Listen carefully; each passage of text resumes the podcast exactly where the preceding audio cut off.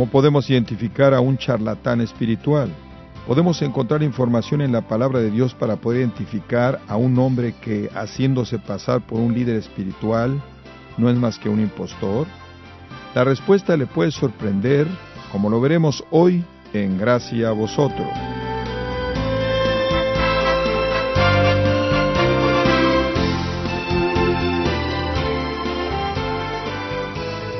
Gracias por acompañarnos en el inicio de un nuevo estudio en Gracia a vosotros. Sabemos que la Biblia es la palabra perfecta de Dios, un tesoro perfecto.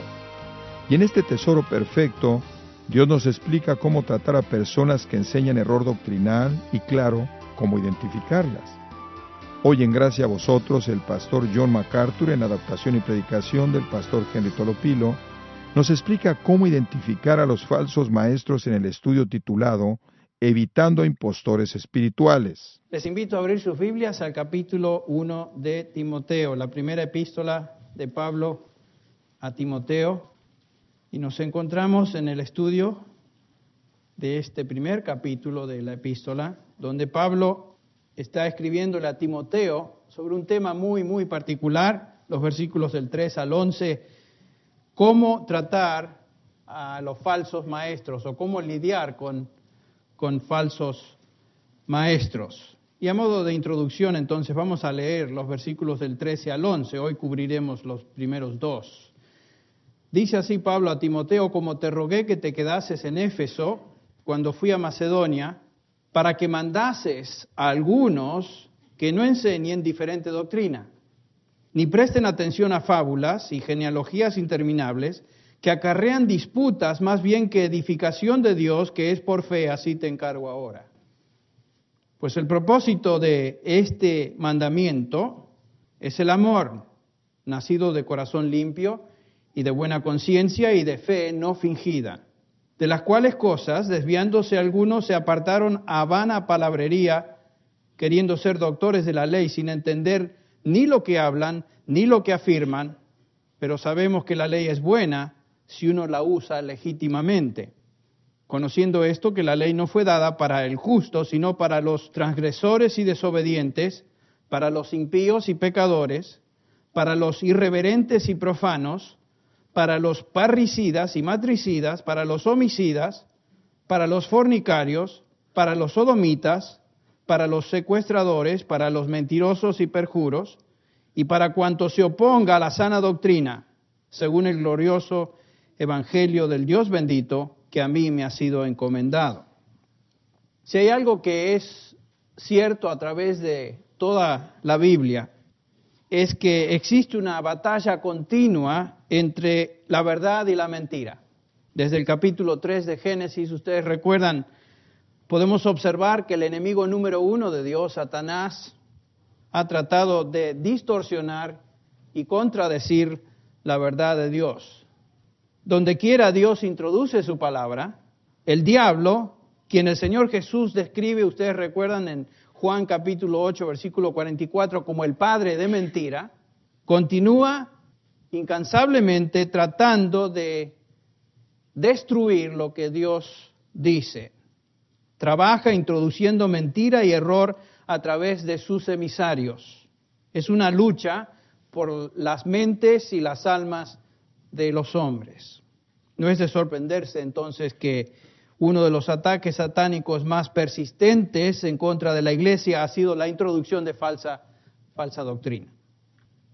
Falsos maestros, como los que vamos a observar aquí, se han introducido en la iglesia a través de toda la historia y continuarán metiéndose y enseñando lo que es falso hasta que el Señor venga. No es nada nuevo. Más, cada generación de creyentes está en esa lucha y tiene que pelear esa lucha de defender lo que es sana doctrina en contraste a aquello que es falso. En el Antiguo Testamento, por ejemplo, tenemos múltiples descripciones de profetas falsos que plagaron a la nación de Israel. Si ustedes leen los profetas, una y otra vez Isaías, Jeremías, Ezequiel menciona aquellos que se supone hablan en nombre de Dios, pero realmente se representan a ellos mismos no a Dios. El Señor Jesús a menudo advirtió acerca de falsos maestros que vendrían en contra de los suyos. Las palabras del Señor en Mateo 7:15, cuidaos de los falsos profetas que vienen a vosotros con vestidos de ovejas. Esa es la característica. Vienen disfrazados de algo bueno. Pero por dentro, dice el Señor Jesús, son lobos rapaces. En Mateo 24:11 el mismo Señor nos declara, y se levantarán muchos profetas falsos y a muchos se engañarán, porque se levantarán falsos cristos y falsos profetas y mostrarán grandes señales y prodigios para así engañar, de ser posible, aún a los escogidos. Los autores del Nuevo Testamento repiten las advertencias del Señor. Por ejemplo, Pablo en su defensa en contra de sus acusadores en 2 Corintios 11, 13 dice, porque los tales, hablando de estos, son falsos apóstoles, obreros fraudulentos que se disfrazan como apóstoles de Cristo. Y no es de extrañar, concluye Pablo, pues aún Satanás se disfraza como un ángel de luz. Noten, los falsos maestros se introducen como si fueran genuinos. En otras palabras, tienen máscaras y disfraces de piedad. Ningún falso profeta se va a presentar con un disfraz del diablo, sino que se va a presentar como una persona digna, una persona piadosa. Por afuera aparentan ser hombres y mujeres piadosas, pero tuercen y malinterpretan las escrituras con el propósito de engañar.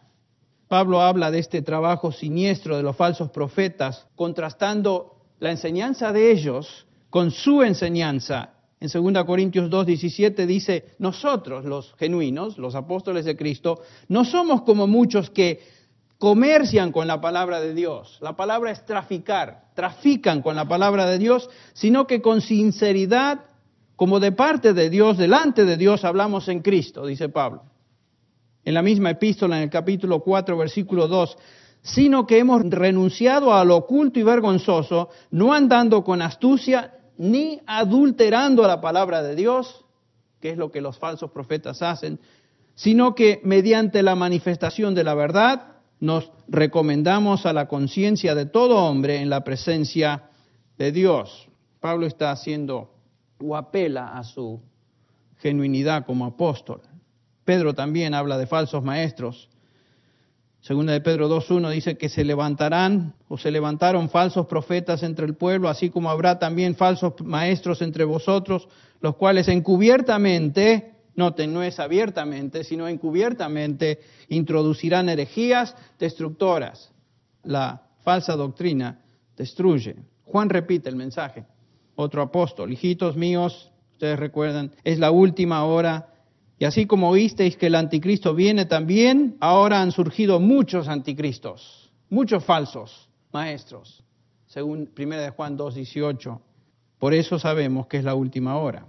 Ahora, en esta epístola que estamos estudiando, en 1 Timoteo 4.1, el apóstol nos recuerda que estos falsos maestros no inventaron sus doctrinas por sí mismos, sino que hay algo detrás de ellos nos dice el capítulo 4, versículo 1, que el Espíritu dice claramente que en los postreros tiempos algunos apostatarán de la fe, escuchando a espíritus engañadores y a doctrinas de demonios. Demonios. Nos dice Pablo que estos falsos maestros representan espíritus engañosos y por lo tanto están desparramando doctrinas que tienen su origen en el mismo infierno los que están detrás de estas doctrinas son demonios. Es claro para cualquier estudiante de la Biblia que cuando la verdad se proclama, especialmente si uno es fiel a proclamar la verdad, la mentira y la distorsión también aparecen y, y corren a veces paralelas. Satanás se va a encargar de que esto suceda, el padre de mentira. Éfeso no es una excepción. Ustedes recuerdan que Timoteo es pastor, delegado apostólico, en Éfeso, en esta ciudad. Y a pesar de que la iglesia comenzó muy bien y con una enseñanza insuperable, porque el que los fundó en la doctrina fue el mismo apóstol Pablo, nos dice eso el capítulo 20 de, Hechos, que él estuvo con ellos tres años por lo menos, enseñándoles, día y noche. Comenzaron bien, pero de a poco, a través de los años, falsos maestros se introducen y comienzan a torcer y distorsionar el fundamento que aún el apóstol Pablo había establecido. Ahora, Pablo deja a Timoteo en esta ciudad, en Éfeso, en el versículo 3 lo hemos leído, para que él enderece lo torcido y corrija el error que estaba minando la salud de esta congregación. En estos versículos del 3 al 11 que hemos leído, vamos a notar cuatro cosas, cuatro cosas que Timoteo tenía que saber o entender acerca de los falsos maestros para poder lidiar o tratar con ellos. Cuatro cosas que Timoteo tenía que entender era, primero, el error de los falsos maestros, segundo, el objetivo que ellos tenían detrás de esta enseñanza, el objetivo, en tercer lugar, su motivación o su motivo, y en cuarto lugar, su efecto o resultado, el resultado de la falsa enseñanza. Comencemos con la primera, el versículo 3.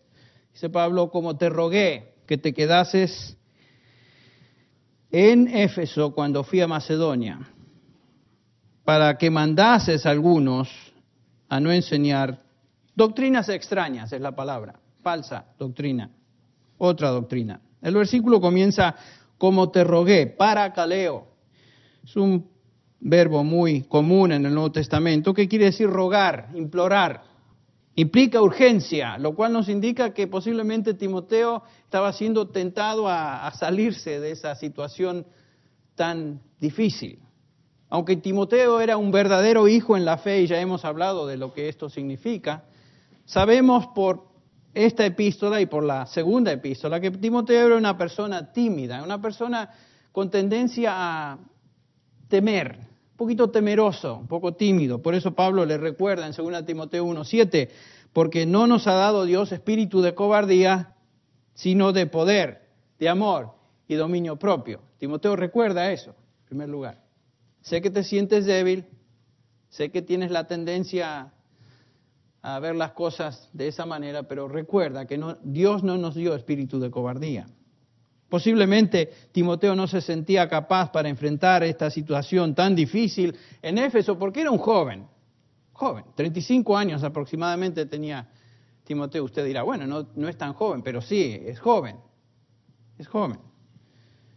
Por eso Pablo le recuerda en 1 Timoteo 4:12, no permitas que nadie menosprecie tu juventud que nadie te trate como segunda categoría simple y por el solo hecho de ser joven.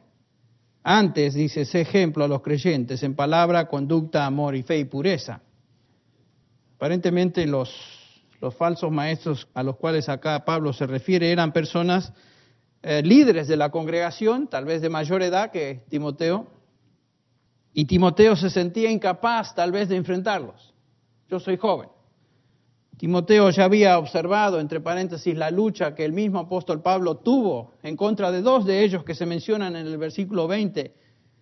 Pablo dice, de los cuales son Imeo y Alejandro, a quienes entregué a Satanás para que aprendan a no blasfemar.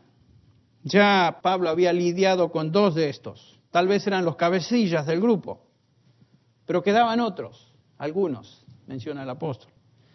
Ahora Pablo le encarga a Timoteo la tarea de continuar la corrección en esa iglesia. Pablo le está diciendo, debes terminar, Timoteo, lo que yo empecé. Debes detener y callar al resto de estos falsos representantes del Evangelio. Fíjense, qué, tarea tan interesante tenía el pobre Timoteo. ¿Cómo lo iba a hacer? Bueno, en primer lugar, dice Pablo, debes mandar a algunos a que no enseñen falsa o doctrinas extrañas. La palabra mandar algunas Biblias la traducen instruir, que es una traducción muy débil. La palabra es parangelo, que es una, una palabra muy fuerte en el, en el original. No es simplemente enseñar o instruir, es requerir, es mandar. El apóstol le está diciendo a Timoteo que él, Timoteo, tiene la autoridad apostólica encomendada por el mismo Pablo para mandar a que estos individuos se callen palabra paranguelo era un eh, vocablo que se usaba en términos militares. Era la instrucción o el mandato militar de un superior a uno de menor rango. Entonces Pablo está diciendo a Timoteo, mira, Timoteo, tú tienes la autoridad de un general sobre estos. Los falsos maestros no se enfrentan a la ligera. El error debe ser confrontado con autoridad y con firmeza. A Tito Pablo le escribe, le escribe algo similar. Ustedes recuerdan en Tito 1.10 dice, porque hay muchos rebeldes, habladores vanos, engañadores, especialmente los de la circuncisión, y como vamos a ver eran el mismo tipo de, de falso maestro que estaba ahí en Éfeso, eran del mismo corte. Dice el versículo 11 de Tito 1, a quienes es preciso tapar la boca. Hmm porque están trastornando familias enteras enseñando por ganancias deshonestas cosas que no deben. Ahora, regresando acá a Timoteo 1.3, dice Pablo, mande, manda a algunos, algunos. Aparentemente los, los que estaban enseñando falsa doctrina no eran muchos, sino que eran algunos, no eran en un gran número, pero estaban teniendo una gran influencia en esa iglesia. Es posible que estos eh, líderes surgieron de la misma congregación de Éfeso y estaban ganando adeptos, gente que los seguía. Tal como Pablo había, ustedes recuerdan, ya anunciado en Hechos 20:30, dice que de vosotros se levantarán algunos, otra vez la misma palabra, algunos, hablando cosas perversas para arrastrar discípulos tras ellos. Justamente lo que estaba sucediendo. Qué interesante, ¿no? Que los falsos maestros nunca buscan que los adeptos sigan al Señor, sino que le sigan a ellos. Que me sigan los buenos. Hay varias indicaciones en esta epístola que enseñan que estos individuos eran líderes de la congregación. Por ejemplo, presumían ser maestros. En el versículo 7 dice, queriendo ser doctores de la ley. No solamente querían ser maestros, querían ser expertos de la ley. Y noten que Pablo dice que queriendo serlo, que indica que no lo eran porque dice el versículo que ni entienden lo que hablan, ni lo que afirman. Este papel de enseñar, entre paréntesis, está reservado, según esta, epístola, para los ancianos. Ustedes recuerdan el capítulo 3, versículo 2 dice, es necesario que el obispo o el anciano o el presbítero o el pastor sea irreprensible, marido de una sola mujer, sobrio, prudente, decoroso, hospedador, apto para enseñar. Es la, la, la cualidad de un anciano, de un pastor, es que tenga la habilidad y sea apto para enseñar. Es el único requisito, por ejemplo, que no, es, no se incluye cuando Pablo habla de los diáconos. Entonces, esto nos indica que estos que estaban enseñando falsedades eran considerados líderes de la congregación. Estaban enseñando. Pablo ya había excomunicado a dos de ellos, ya los mencionamos, Himeneo y Alejandro, estos falsos maestros tenían posiciones altas y aparentemente la congregación no podía quitarlos. La, congregación se sentía intimidada por esos. El problema es que entonces este problema, mejor dicho, demandaba autoridad apostólica. Pablo ya la había establecido y ahora la delega a su hijo en la fe, Timoteo. Él tenía que lidiar con ellos. En el capítulo 3, Pablo también describe los requisitos de un anciano los requisitos que debe llenar un anciano. Y estos hombres que habían llenado o habían llegado a las posiciones de liderazgo no poseían estas cualidades. Por eso Pablo las hace hincapié en ellas. Finalmente, otra razón que podemos ver que estos eran líderes de la iglesia es que Pablo enseña en el capítulo 5, versículos de 1 al 22, que un anciano que persiste en pecar debe ser reprendido públicamente. Y esto es justamente lo que Timoteo tenía que hacer con ellos. Tenían que ser reprendidos, confrontados públicamente y reprendidos. Pablo le manda a Timoteo entonces que estos individuos no enseñen doctrinas extrañas. Doctrinas extrañas. Acá dice diferente doctrina, dice Valera. Bueno, la palabra es doctrinas extrañas. Es la traducción de un, vocablo en griego que posiblemente lo acuñó este, el mismo apóstol Pablo es la combinación de dos palabras, hetero didascalein, hetero otro, como heterodoxia, hetero, y didascalía, que en griego quiere decir doctrina o enseñanza. Otra enseñanza, una enseñanza extraña. Bueno, ¿a qué las compara? ¿Cuál es la enseñanza correcta? Si hay enseñanzas extrañas, ¿cuál es la correcta? Pablo está diciendo entonces que estos hombres tenían que ser reprendidos y corregidos para que no enseñen doctrinas que se oponían a la enseñanza apostólica. Ahí está el punto. La enseñanza apostólica era el estándar, la base, el fundamento. Desde el comienzo de la iglesia, ustedes recuerdan, los creyentes se dedicaron a aprender y a practicar la doctrina que había sido revelada a los apóstoles. Este era el estándar doctrinal. Había una sola base, un solo fundamento. Hechos 2, 41, 42, la experiencia de la primera iglesia ahí, dice que los que habían recibido su palabra, la palabra de Pedro, fueron bautizados y se añadieron aquel día como tres mil almas y después Lucas nos dice en el versículo 42, y se dedicaron, o se dedicaban, mejor dicho, tiempo imperfecto, se dedicaban continuamente a las enseñanzas de los apóstoles, a la doctrina apostólica. Esta era la, la vara de medir por la cual cualquier otra doctrina tenía que ser medida. Y Pablo, una vez más, les recuerda a los cristianos de Éfeso, a la iglesia en la cual Timoteo era pastor, en el versículo 20 del capítulo 2, edificados sobre el fundamento, el fundamento de los apóstoles y profetas, siendo Cristo mismo la piedra angular. Otra vez, el fundamento doctrinal fue la revelación dada a los apóstoles. La fe cristiana tiene un solo fundamento, un solo fundamento, la doctrina revelada a los apóstoles y profetas, siendo la piedra angular Jesucristo mismo. En referencia a esta doctrina, ustedes recuerdan las palabras de Judas en el versículo 3, un solo capítulo, versículo 3 de Judas. Amados, por el gran empeño que tenían en escribiros acerca de nuestra común salvación, he sentido la necesidad de escribiros exhortándoos a contender ardientemente por la fe de una vez para siempre fue entregada a los santos. Ese es el estándar apostólico. Está hablando del cuerpo de doctrina, la fe, no el ejercicio de fe, sino el cuerpo doctrinal, entregado a los santos una vez y para siempre. Esta es la doctrina que la iglesia debe proclamar únicamente hasta que el Señor venga. Y esta era la enseñanza doctrinal que Timoteo debía pasar también a otros. Segunda Timoteo 2.2, el proceso de discipulado, el proceso de enseñar. Lo que has oído de mí, dice Pablo, ¿quién era mí? ¿Quién es el mí? El apóstol Timoteo. El que te habla es el apóstol. La doctrina que yo recibí es de Cristo. Lo que tú has oído de mí en la presencia de muchos testigos, eso encarga a hombres fieles que sean idóneos para enseñar también a otros. Y el mismo, la misma base doctrinal, el mismo estándar, el mismo estándar, el mismo fundamento debe ser enseñado a otros. Y cualquier desviación de este estándar se constituye en una doctrina extraña, es lo que dice el versículo 3, diferente doctrina, una doctrina falsa. ¿Ven la, razón del por qué debemos dedicarnos, como el escriba Esdras lo hizo? Que la mano del Señor estaba sobre Esdras porque se había dedicado, había dedicado su corazón a tres cosas, a conocer la ley, a practicarla y a enseñar sus preceptos a Israel. Por eso es importante dedicarnos al estudio, dedicarnos a conocerla, a practicarla en obediencia y por último, a enseñarla. El versículo 4 de, esta, de este 1 Timoteo 1, en este versículo 4, Pablo comienza a subrayar algunos de los elementos del error que se estaba propagando en Éfeso.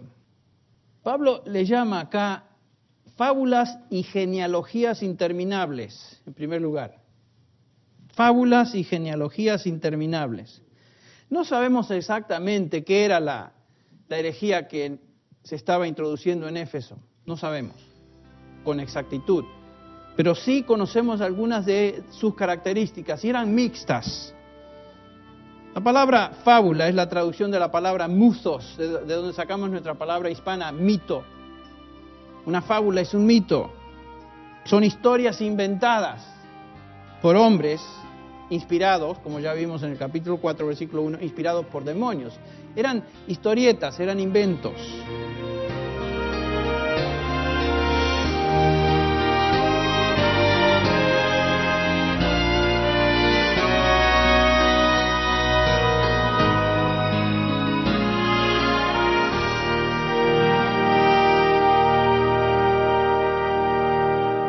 Así concluimos esta parte del estudio titulado evitando impostores espirituales aquí en gracia a vosotros.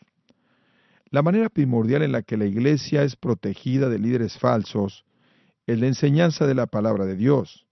Y por ello, no solo estamos comprometidos con la enseñanza de la Biblia mediante la radio, sino también en persona. A nuestros oyentes en México y Centroamérica, queremos comunicarles lo siguiente. Si Dios quiere, el martes 3 y miércoles 4 de noviembre, el pastor Henry Tolopilo dará una conferencia en la Ciudad de México. En nuestra oración porque estos días de instrucción, martes 3 y miércoles 4 de noviembre, sean usados por Dios para fortalecer la vida de todo creyente que disfrute de este tiempo de enseñanza. La conferencia se llevará a cabo en la Iglesia Cristiana Remanente, la iglesia anfitriona del Seminario Bíblico Palabra de Gracia en la Ciudad de México.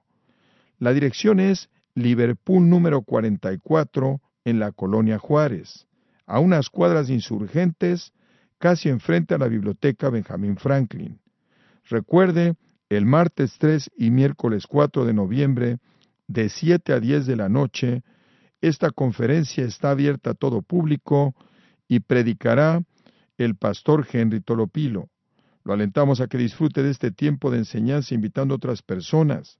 Si desea más informes, llame a la oficina de gracia vosotros en México al 5397-9190. Repito el número, 5397-9190 o envíe un correo electrónico a gracia vosotros arroba prodigy.net.mx. Esperamos que aproveche esta visita del pastor Henry Tolopilo los días 3 y 4 de noviembre en la Ciudad de México, conforme disfrutamos de estar desatando la verdad de Dios un versículo a la vez. Y si usted quiere comentarnos cómo es que Dios está usando su palabra a través de gracia a vosotros, le recordamos que puede escribirnos al domicilio que le daré más adelante. Si tiene alguna pregunta o desea conocer más de nuestro ministerio, como son todos los libros del pastor John MacArthur en español, o los sermones en CD o cassette que también usted puede adquirir, escríbanos y por favor mencione la estación de radio por medio de la cual usted escucha Gracia a vosotros. Es importante conocer no solo el país y ciudad de donde usted nos escucha, sino también la radio. Para quienes contactan nuestro ministerio por primera vez, pueden solicitar una copia del mensaje de promoción sin costo alguno, un mensaje por oyente únicamente. Si usted vive en los Estados Unidos o Puerto Rico, escríbanos a Gracia a vosotros. P.O. Box 4000, Panorama City, California 91412. O puede escribirnos a través del siguiente correo electrónico usa.gty.org. Nos despedimos agradecidos recordándole en nombre del pastor Henry Tolopilo y de todo el personal que le esperamos en la próxima edición para continuar haciendo este trabajo para Dios en gracia a vosotros.